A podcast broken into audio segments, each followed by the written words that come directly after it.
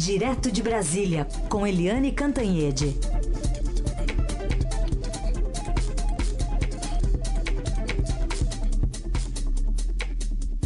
Oi, Eliane, bom dia. Bom dia, Raíssen. Bom dia, ouvintes. Bom, e aí, hoje sai para valer mesmo a reforma da Previdência? Qual é a expectativa, Eliane? Nossa, vamos ter que apostar, né? Hum. A aposta é de que hoje sai sim. Ontem foi um dia de intensas negociações do lado pró. É, reforma, a gente fala lado governista, mas não é governista, né? Porque tem muita gente que não é da base governista, que não é governista, mas que aprova a reforma. E do outro lado, foi um dia também de obstrução pelas oposições à reforma pessoal uh, ali forçando a barra para não ter a reforma, jogando, tentando empurrar pra, com a barriga. E aí, enquanto isso, a, o plenário da Câmara ia discutindo a vaquejada. O deputado é, Molon, Alessandro Molon, do Rio de Janeiro, de oposição, brincou. Se eles tivessem voto, a gente não estava aqui discutindo vaquejada. E ele tem toda a razão. Ou seja, a vaquejada era para ganhar tempo enquanto a negociação corria solta na casa do presidente da Câmara, Rodrigo Maia, residência oficial, que virou um grande bunker da negociação pró-reforma. É, tem ali alguns acordos de última hora, por exemplo, as mulheres é, conseguiram reduzir o tempo de contribuição de 20 para 15 anos. Eu acho que cá para nós, né, aqui uma. Vou apanhar por dizer isso, mas você contribui por 15 anos. Aí você se aposenta e fica 40 anos recebendo aposentadoria sem trabalhar, quer dizer, 15 anos eu acho pouco, pouco tempo de contribuição. Mas enfim, isso é uma opinião minha. E as mulheres conseguiram isso. Isso é só essa mudança das mulheres significa aí uma redução estimada de 15 a 20 bilhões em 10 anos na economia prevista com a reforma. Mas agora, na reta final ali, o presidente Jair Bolsonaro resolveu dizer que o Rodrigo Maia é o general da reforma, ele está agora numa fase de trocar de bem com o Rodrigo Maia. E é evidentemente o Rodrigo Maia é o é quem está liderando esse processo e já está pensando no passo seguinte. Ele pensa em aprovar hoje, a, em primeiro turno na Câmara, no plenário da Câmara, e fazer o segundo turno já antes da sexta-feira. Aprova hoje o primeiro turno, aprova o segundo até sexta-feira ou até sábado. Estão pensando até em esticar as sessões para o sábado, para entregar a reforma para o Senado ainda antes do, do recesso. É, e ele, o Rodrigo Maia, para mostrar esse otimismo todo na prática, ele já tomou uma outra providência. Já começou a instalar a comissão especial que vai analisar a segunda reforma importante, que é a reforma tributária, a reforma aí dos tributos né, a divisão de tributos, reforma é, dos, do, do, dos tributos dos estados, municípios, da União, é, da iniciativa privada, do setor público, enfim. É, ele já está pensando no futuro, sinal de que ele está animado. Segundo o placar do Estadão, é, os votos favoráveis à reforma continuam crescendo, crescendo, e a última, o último levantamento já são 300 votos, faltariam apenas oito de gente que não declarou ainda é, o seu voto. Ou seja, é, é possível sim, Heisen, respondendo objetivamente sua pergunta, que a reforma seja aprovada em primeiro turno ainda hoje. Vamos ver. Vamos ver, acompanhado a partir das 10h30, que é a previsão aí de início aí dos, das manifestações orais, né? Três parlamentares a favor, três contra, cinco minutos para cada um. Então, a gente acompanha tudo. Eliane, e o pacote anticrime lá do ministro Moro, Teve um revés ontem, né? Não foi numa comissão, foi num grupo de trabalho. Ainda dá até para mudar, mas foi um revés. Foi um revés, sim.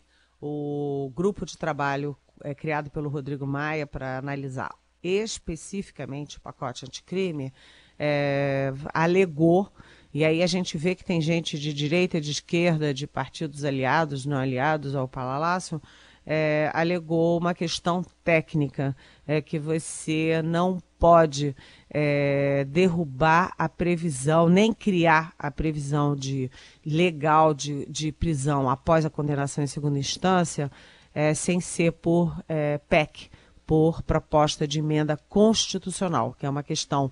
Eles alegam o seguinte: se está sendo analisado constitucionalmente pelo Supremo, é porque só uma PEC, uma é, proposta de emenda constitucional, pode instituir oficialmente isso. Ou seja, não é uma questão, eles pelo menos dizem que não é ser contra a prisão ou não em segunda instância, mas é a questão do instrumento legal usado para isso. É, de qualquer jeito, como você disse, como é grupo de trabalho, é só uma, vamos dizer assim, um pré-estudo. Ainda passa pelas comissões é, que podem recompor isso, né, recolocar no projeto. Depois ainda tem um plenário e você tem também, paralelamente, o julgamento no Supremo Tribunal Federal. O Supremo decidiu em 2016 que podia sim é, ter a prisão após a condenação por um tribunal, por um colegiado, ou seja, em segunda instância, e mas ainda há muita pressão para o Supremo rever essa decisão. Então fica ali pairando, né, feito um fantasma no Supremo. Nem o Senado e a Câmara decidem, nem o Supremo decidem, decide, então isso fica pairando. A gente lembra que só por essa decisão do Supremo é que o ex-presidente Lula está preso, porque ele foi condenado em primeira instância pelo Sérgio Moro, então juiz, depois condenado em segunda instância pelo TRF4, foi preso. E agora ele também tem uma terceira instância, porque o, o STJ, Superior Tribunal de Justiça, ratificou essa decisão, mas de qualquer jeito, o Lula já estava preso por condenação em segunda instância. Bom, e uh, uh, bom lembrar aqui, né? Os, os, parlamentares ali que. Tem parlamentar ali na fila, né? Tem, eu, teve um ouvinte que mandou para nós aqui, o Cesini falou em 44 só na Lava Jato. Eu não, é. tenho certeza se é esse número, mas tem algo próximo disso encrencado com processos criminais também de toda a ordem, né? Exatamente. E além disso, tem o seguinte: eles, é, quem é a favor da condenação em segunda instância diz o seguinte: que tem 160 presos da Lava Jato e etc., que foram presos por, pela, pela regra de condenação após segunda instância. Se o Congresso não fizer a lei, se o Supremo derrubar, são 160 presos que, opa, abre a gaiola e sai todo mundo voando. É isso, hein? Ficar de olho nisso aí. Também agora, uh, o, o timing, né, Eliane? Tudo isso aí meio que ali coincidindo com a, as divulgações envolvendo trocas de mensagens aí do então juiz Moro, né? O pessoal acho que aproveitou isso aí.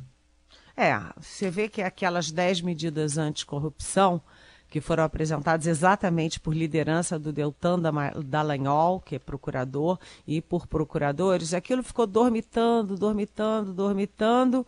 E agora, quando veio, vieram essas degravações é, do Intercept Brasil com as conversas do Moro com o Delanhol, Delanhol com procuradores, isso tudo saiu da. acordou, né? Voltou à, pauta e incluíram é, nesse pacote anti-corrupção, é, incluíram também aquela lei contra abuso de autoridade, ou seja, uma no cravo, outra é, na ferradura, é, aí contra abuso de autoridade de poder e também o pacote específico do Sérgio Moro, já juiz, também estava parado, descansando, dormitando e também acordou. Ou seja, tá essa, essas degravações e esse intenso debate, inclusive no Supremo Tribunal Federal, sobre o papel do juiz, o papel da, dos procuradores, se houve ou não excessos do Moro, do Delanhol, de procuradores. Tudo isso está criando um caldo de cultura para um grande debate nacional e um debate nas instituições sobre o combate ao crime, o combate à corrupção e também o papel dos agentes do Estado que estão nessa, nessa luta contra a corrupção e combate ao crime. Essa é Eliane Cantanhede, direto de Brasília. Eliane, acabou de ser divulgado pelo IBGE o IPCA, o Índice Nacional de Preços ao Consumidor Amplo, né, que é a inflação oficial do país, e o índice de junho foi de 0,01%, é a menor taxa para o ano de 2019 e a alta acumulada aí no ano é de 2,23%, considerando os últimos 12 meses, que é o que os economistas levam em conta, 3,37%, mas está abaixo aqui daquela meta do governo, né, de 4,25, né, Eliane? Pois é, uh, eu achei interessante, né? Você na, na, na apresentação do, nossa, do nosso bate-papo é, aqui matinal, você estava falando que isso sai dois dias depois da pesquisa Datafolha. Foi uma boa lembrança pelo seguinte, Heisen, porque na pesquisa Datafolha, é, os, as, os as pessoas, os brasileiros, estão mais preocupados com a inflação do que com a possibilidade de perda do emprego. E isso é muito interessante, por quê? Porque o desemprego é altíssimo. Você tem 13 milhões de desempregados, uma taxa resistente que vem aí desde a Dilma Rousseff, passou é, pelos anos do Temer e continua nos seis, sete primeiros meses do, do Jair Bolsonaro. Ou seja, o desemprego é alto e resistente e é realmente uma ameaça à, à estabilidade do país, uma ameaça às famílias, às pessoas, à estabilidade até emocional dos desempregados. É uma, é uma questão gravíssima. Já a inflação do Brasil está controladíssima. Você teve aí o Plano Real na época do Fernando Henrique Cardoso, ainda com Itamar Franco. Fernando Henrique Cardoso era o ministro da Fazenda, Itamar Franco presidente da República, e teve o Plano Real que deu um choque na inflação. A inflação chegou a ser 80% ao mês ao mês. Então você recebia o seu salário no dia 1 e no dia 30 ele valia 80% menos. Era uma tragédia aquilo e foi controlado. E a inflação, é, na, na, época da Dilma Rousseff, não, porque a Dilma, apesar de economista, achava, era daquela turma que um pouco de inflação não faz mal a ninguém. É um equívoco gravíssimo que a inflação é, é muito, muito é, perigosa e ela atinge principalmente aquela base da pirâmide, as pessoas mais humildes de menores salários. A inflação é sim um grande problema. Só tem uma coisa. É, a inflação no Brasil está contida. Na época da Dilma, ela não trabalhava com a, a, meta de inflação, que era 4,5% naquela época, ela sempre trabalhou acima disso é, e a inflação, o teto da meta era 7, 7 e pouco, e ela trabalhava sempre ali no limite dos 7 e pouco. Depois, no final, na reta final da Dilma, já perto do impeachment, a, ultrapassou a própria, o próprio teto da meta. Mas foi um momento, um hiato ali, porque a Dilma era a Dilma, enfim, ela tinha uma visão muito particular da economia, de mundo, etc. E depois a inflação voltou a ser abaixo do teto, abaixo da meta e continua abaixo da meta, que agora é 4,25, como você disse. O que, que isso significa? É uma boa notícia e uma má notícia. A boa notícia é que, olha, brasileiros e brasileiras não precisam se preocupar com a inflação. O grande perigo é o desemprego. É, e a outra notícia que é ruim é o seguinte: a inflação está baixa, Heisen, porque a economia está parando, está muito fraquinha, né? muito paradinha. É, o Brasil não consegue energia para crescer. Então, vem patinando no seu crescimento. Se você não tem crescimento, isso significa que você não tem produção, que você não tem venda no comércio, que você não tem compras e que, portanto, você não tem inflação. Se não tem demanda, não tem inflação. Ou seja, a inflação baixa ela é, é, a inflação na meta ela é boa, a inflação abaixo mostra estagnação da economia. Então, é uma notícia ruim, mas é um aviso aos brasileiros. Não precisam temer a inflação, precisam temer sim o desemprego, que significa precisa temer o não crescimento. Precisa aprovar a reforma da Previdência e precisa tomar muitas iniciativas para o Brasil voltar a ter credibilidade, atrair investimento e atrair crescimento econômico. É isso. É isso. Bom, antes da pergunta de ouvinte, tem um registro aqui a fazer, Eliane. A, uma notícia aí que chegou agora cedo da morte do jornalista Paulo Henrique Amorim. Morreu de madrugada em casa de infarto, segundo a mulher dele, a Jorge Pinheiro. Aos 77 anos, estava na Record desde 2000 E três, estava afastado desde o mês passado lá do programa Domingo Espetacular, o Paulo Henrique Amorim. É, o Paulo Henrique Amorim trabalhou na, na Globo, trabalhou na Veja, trabalhou no Jornal do Brasil, é, trabalhou na Record, enfim, é, no SBT.